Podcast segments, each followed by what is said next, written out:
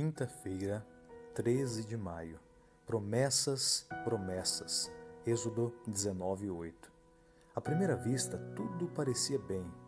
O Senhor tinha livrado seu povo, oferecido a ele as promessas da aliança, e ele havia concordado em fazer tudo o que o Senhor lhe havia ordenado.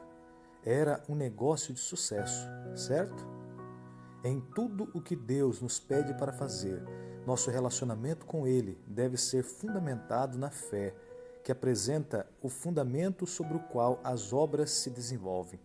As obras em si mesmas, por mais puros que sejam seus motivos, por mais sinceros e numerosas que sejam, não podem nos tornar aceitáveis aos olhos de Deus? Não podia no tempo de Israel e também não podem em nossos dias. Infelizmente, o povo hebreu acreditava que a obediência havia se tornado o meio de sua salvação, não o resultado da salvação. Ele buscou a justiça em sua obediência à lei, não a justiça de Deus que vem pela fé. A aliança do Sinai, apesar de ter vindo com um conjunto muito mais detalhado de instruções e leis, foi concebida como uma aliança de graça, tanto quanto todas as outras alianças anteriores. Essa graça, concedida livremente, provoca uma transformação no coração que leva à obediência.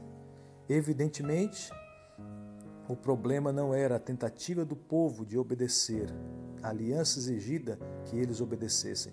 O problema era o tipo de obediência que ele prestava, que realmente não era a mesma obediência como mostrou a história subsequente da nação. Se a fé e as obras adquirissem o dom da salvação para alguém, o Criador estaria sem obrigação para com a criatura.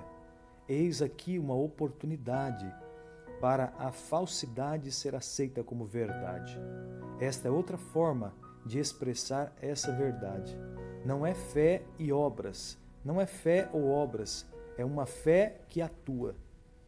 Revelamos nossa fé por nossas obras. As obras fortalecem a fé.